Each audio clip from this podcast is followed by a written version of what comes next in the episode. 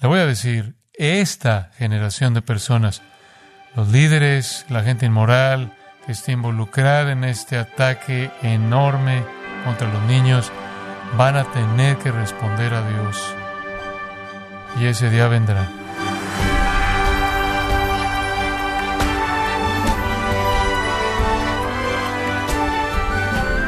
Alegría, qué gozo nos da, estimado oyente, que nos acompañe en este su programa Gracias a vosotros con el pastor John MacArthur. Sin importar en qué parte del mundo viva usted, está expuesto a la realidad de que los gobiernos en este mundo no están a favor de los seres más indefensos, tampoco en aquellos que son vulnerables de nuestra sociedad, como son los niños. Sin embargo, estimado oyente, ¿cómo quiere Dios que usted y su iglesia ofrezcan protección y cuidado a estas criaturas? El día de hoy, el pastor John MacArthur, en la voz del pastor Luis Contreras, nos enseñará la responsabilidad que tenemos delante de Dios de proteger y cuidar a los niños en el sermón titulado Proveyendo sombra para nuestros hijos, aquí en gracia a vosotros. Queremos hablar de las escrituras con respecto a la familia y en particular los niños. Usé el título Sombra para los niños porque hace cinco o seis años atrás de una serie sobre la sombra para los niños hay un proverbio chino que dice una generación planta los árboles, la próxima generación recibe la sombra. Y cada generación debe comprender la responsabilidad que tiene de plantar los árboles para que haya sombra para la próxima generación. Lo que estamos enfrentando hoy es intenso, lo confieso, de todas las cosas que me perturban en esta cultura, de todas las influencias horribles, pecaminosas, miserables, perversas y corruptas que ocurren en esta cultura. Creo que lo que más me angustia es la guerra contra los niños. Esta cultura está armada para destruir a los niños. Está diseñada sistemáticamente para hacer eso. 62.5 millones de ellos han sido matados en el útero desde Roe contra Wade en los años 70. Todos entendemos el colapso de la familia. Si un niño puede escapar del aborto y nacer, ese niño tiene una probabilidad de un 50% de nacer en una pareja casada. Es probable que esa pareja casada se divorcie. Es probable que serán infieles a sus votos matrimoniales.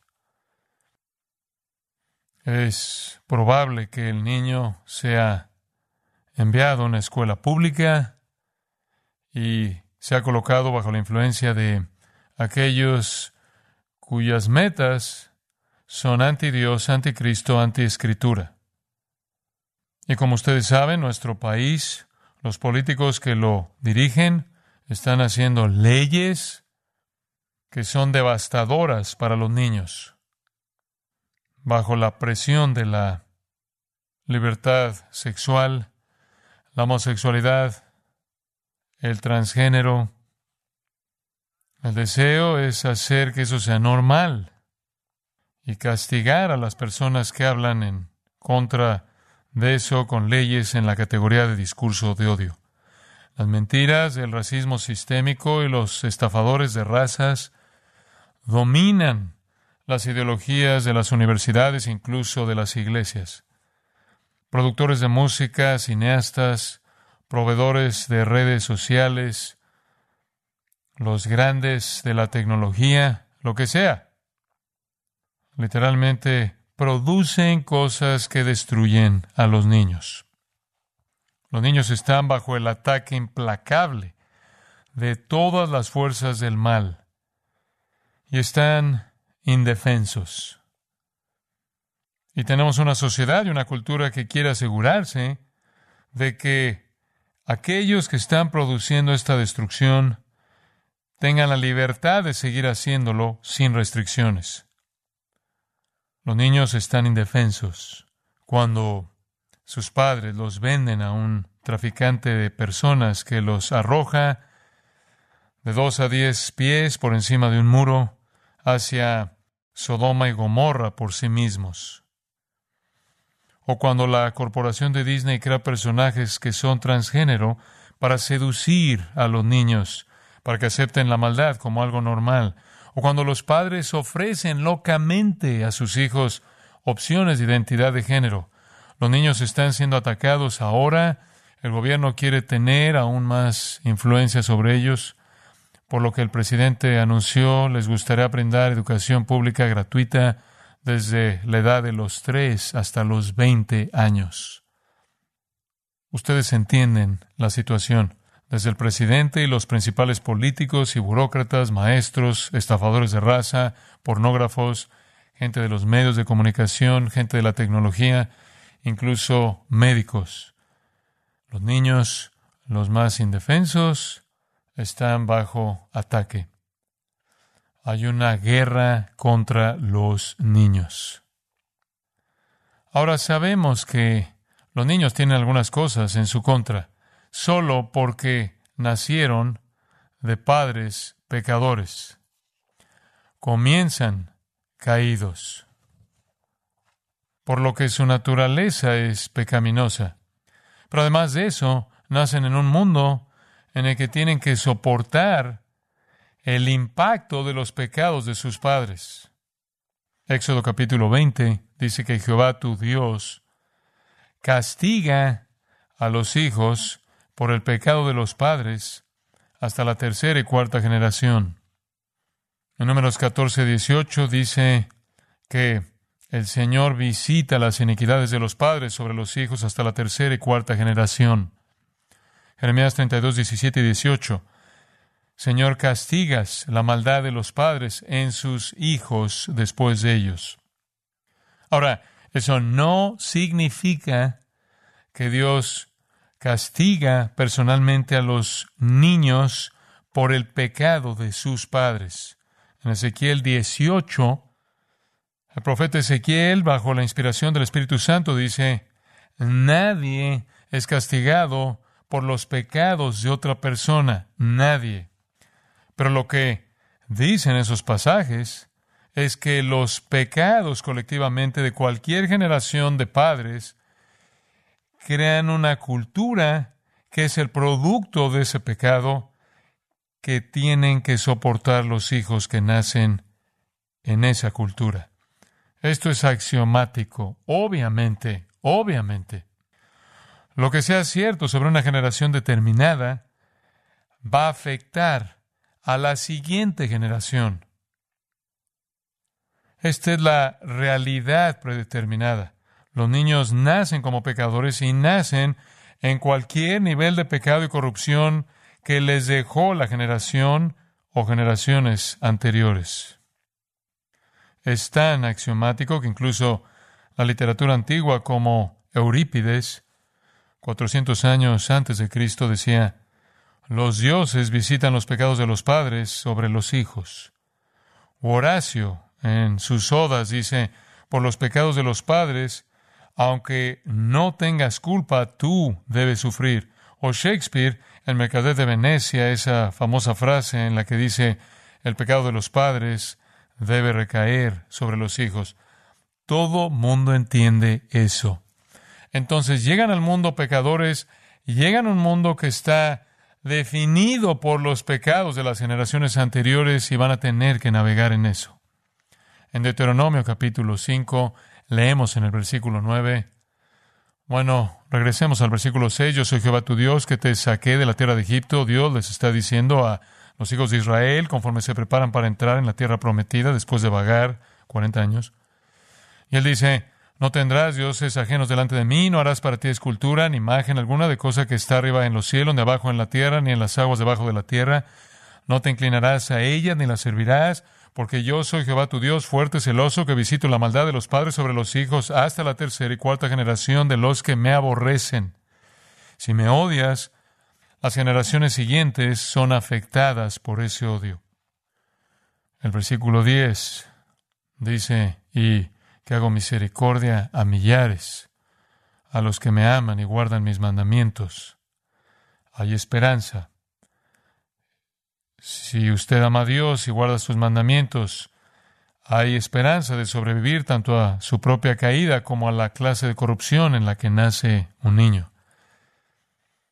Quiero que abra su Biblia ahora en Deuteronomio, capítulo 6, y quiero darle un panorama que creo que es muy instructivo y fundamental conforme hablamos de esto.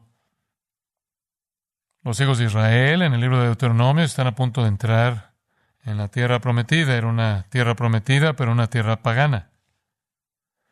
No hubo ninguna influencia en esa tierra en absoluto en términos del Dios vivo y verdadero. El pueblo de Israel había sido llevado cautivo siglos antes. Ahora habían regresado a la tierra, estaba ocupada la tierra de Canaán por tribus interminables de adoradores de ídolos. Era el peor tipo de paganismo. Paganismo inmoral y blasfemo. Totalmente absorbido por Satanás. Y cuando llegaron, los hijos de Israel son instruidos sobre algunas cosas. Si usted ve Deuteronomio 6 y ve cómo comienza el capítulo, estos pues son los mandamientos, estatutos y decretos que Jehová vuestro Dios mandó que os enseñase, para que los pongáis por obra en la tierra, la cual pasáis vosotros para tomarla, para que vea esto, temas a Jehová tu Dios, tu hijo y el hijo de tu hijo. Usted tiene una responsabilidad con sus hijos y sus nietos. ¿Y qué debe enseñarles? A temer a Jehová tu Dios, guardando todos sus estatutos y sus mandamientos que yo te mando todos los días de tu vida, para que tus días sean prolongados. Sumisión, obediencia, adoración, amor y temor a Dios de por vida. Versículo 3. Oye pues, oh Israel, y cuida de ponerlos por obra, para que te vaya bien en la tierra que fluye leche y miel, y os multipliquéis como te ha dicho Jehová el Dios de tus padres. Haz lo que te acabo de decir. Haz todo lo que el Señor te manda hacer. Témelo, obedécelo toda tu vida, para que puedas transmitirlo a tus hijos y nietos, para que puedas disfrutar de la bendición plena de la tierra, de leche y miel. Versículo 4, el famoso Shema. Oye Israel, Jehová nuestro Dios. Vea eso, porque estás entrando en el paganismo con muchos dioses. Jehová nuestro Dios, Jehová no es. Llamarás a Jehová tu Dios de todo tu corazón y de toda tu alma y con todas tus fuerzas. Y estas palabras que yo te mando hoy estarán sobre tu corazón.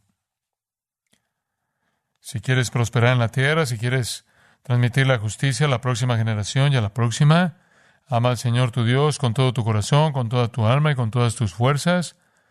Y eso se muestra en obediencia, versículo 6. Lo que te estoy mandando estará en tu corazón.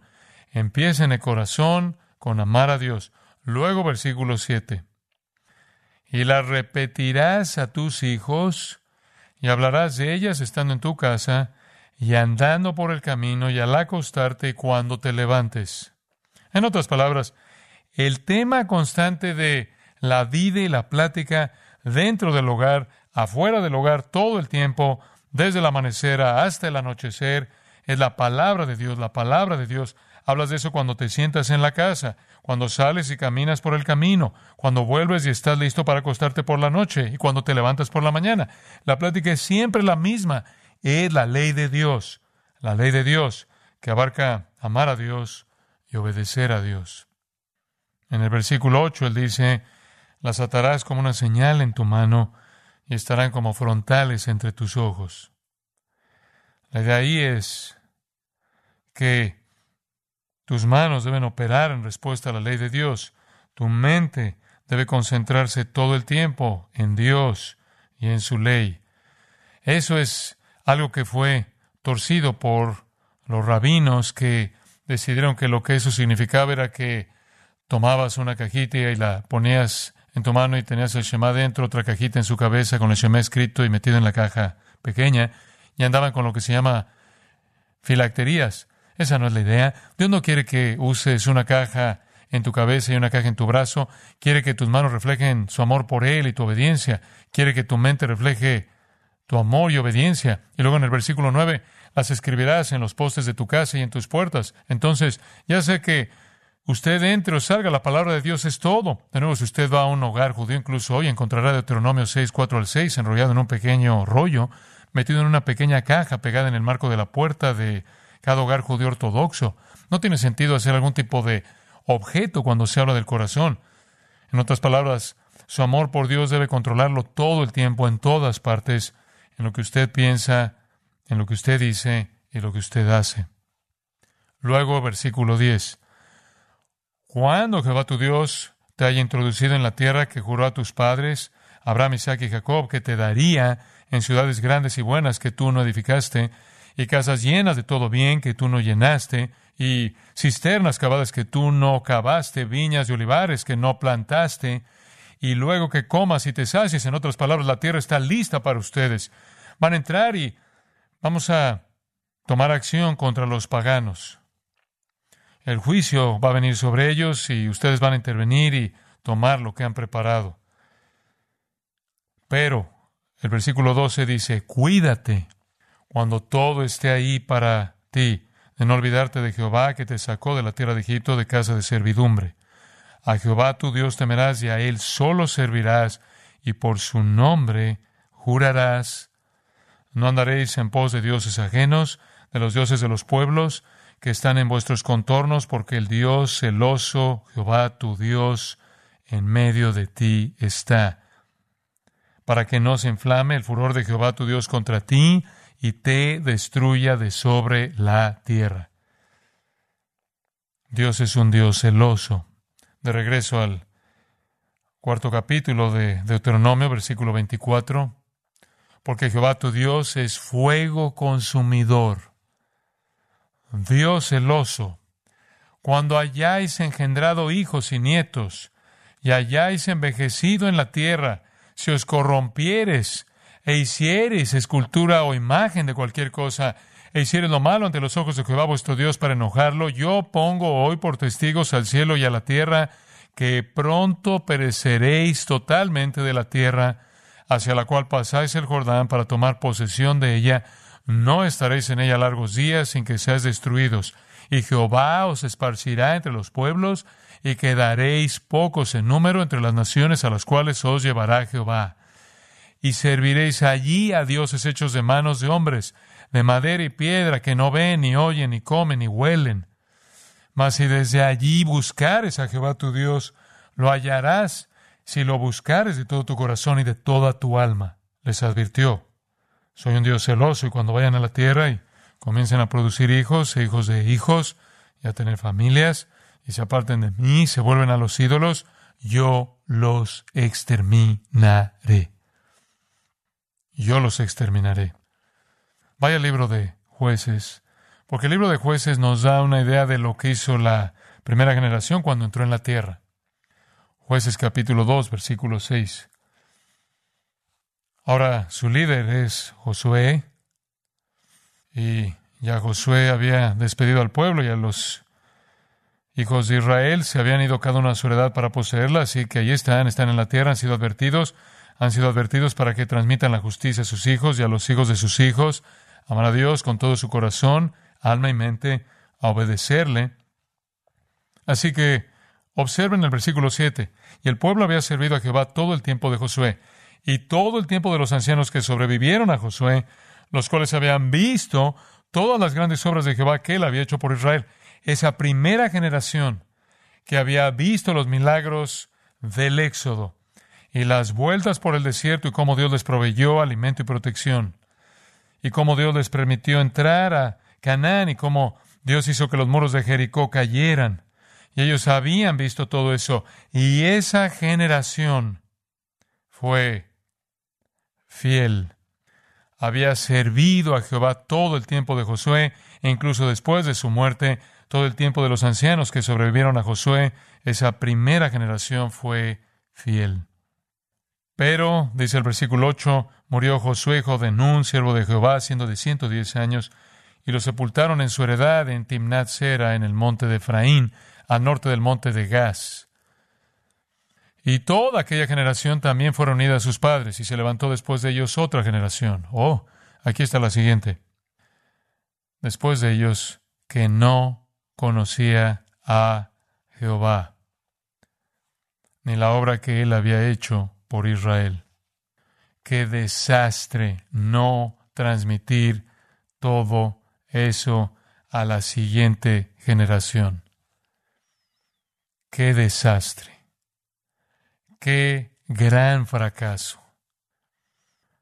Así que el versículo 11, después los hijos de Israel hicieron lo malo ante los ojos de Jehová y sirvieron a los Baales, dejaron a Jehová el Dios de sus padres. Versículo 13, y dejaron a Jehová y adoraron a Baal y a Astarot. Sorprendente fracaso de los padres, enorme. El pueblo original, esa primera generación, fue testigo ocular del éxodo y de los milagros posteriores en el desierto. Y fracasaron al no enseñar a sus hijos. Los resultados predecibles se encuentran en los verbos en los versículos 11 al 13.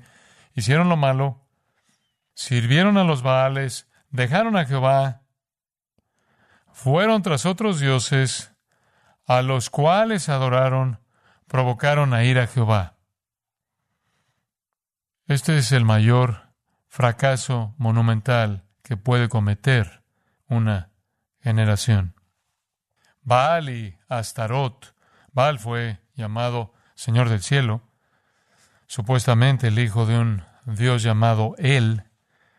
Él era el Dios de la lluvia, era el Dios de la tormenta, se le identifica como Señor poseedor, era adorado, por cierto, con sacrificio de animales, era adorado con ciertos rituales, era adorado con danzas llenas de lascivia, era como todas las deidades, aparentemente adorado con prostitutas sagradas, tanto hombres como mujeres, y supuestamente Astarot, su hermana esposa, era la diosa del sexo y la diosa de la guerra, una prostituta llamada Virgen Santa.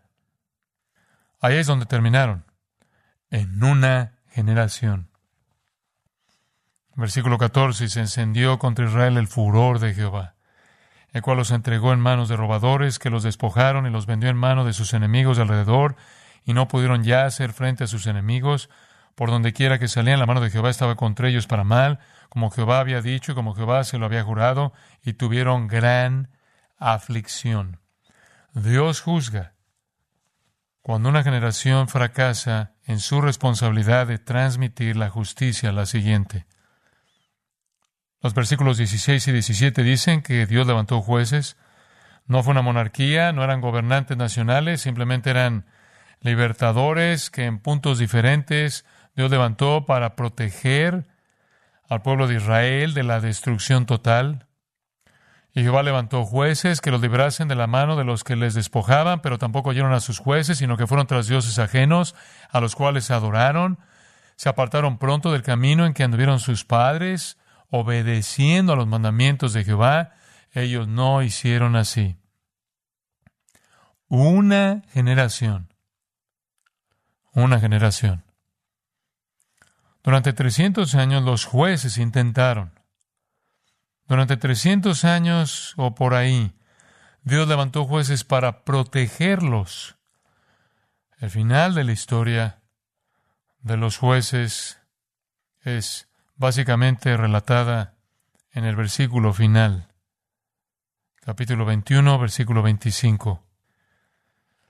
En estos días no había rey en Israel. Cada uno hacía lo que bien le parecía.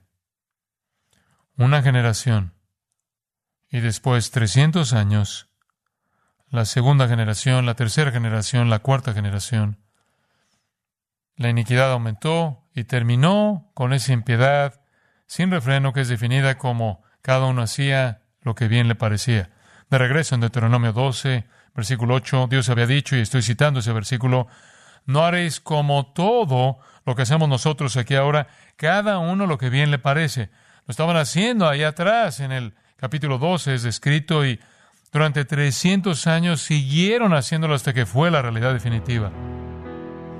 Dejando al Dios verdadero, dejando la responsabilidad de transmitir la verdad acerca del Dios verdadero a la generación nueva, no criando hijos, tomando lenguaje del Nuevo Testamento en la disciplina y amonestación del Señor, en el temor de Dios, es un desastre de generaciones múltiples que invita no solo a la dificultad del hecho de que todos los que nacen son pecaminosos, que todos los que nacen básicamente nacen en una cultura pecaminosa, corrupta, que ha sido producida en generaciones múltiples, eso es bastante malo, es bastante difícil e invita a juicio divino.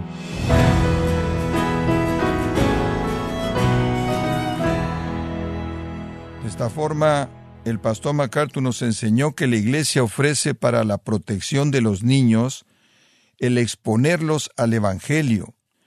Nos encontramos en el sermón titulado Proveyendo sombra para nuestros hijos, aquí en gracia a vosotros.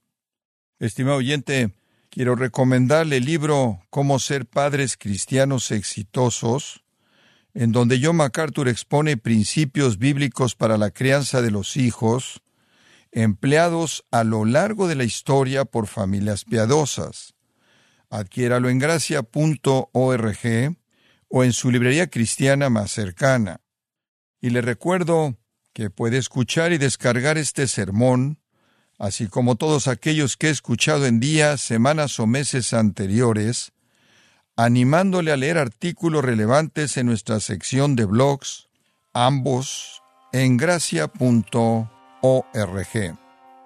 Si tiene alguna pregunta o desea conocer más de nuestro ministerio, como son todos los libros del pastor John MacArthur en español, o los sermones en CD que también usted puede adquirir, escríbanos y por favor mencione la estación de radio por medio de la cual usted nos escucha en gracia a vosotros. Es importante conocer no solo el país y ciudad de donde usted nos escucha, sino también la radio. Para quienes contactan nuestro ministerio por primera vez, pueden solicitar una copia del mensaje de promoción sin costo alguno, un mensaje por oyente únicamente. Si usted vive en los Estados Unidos o Puerto Rico, escríbanos a Gracia Vosotros, P.O. Box 4000, Panorama City, California, 91412. O puede escribirnos a través del siguiente correo electrónico radio arroba gracia.org. Le damos las gracias por su tiempo y sintonía en nombre del pastor John MacArthur y del personal y le comento que estamos orando para que Dios continúe extendiendo su gracia en usted mientras nos acompañe en la próxima edición para continuar desatando la verdad de Dios un versículo a la vez aquí en Gracia a vosotros.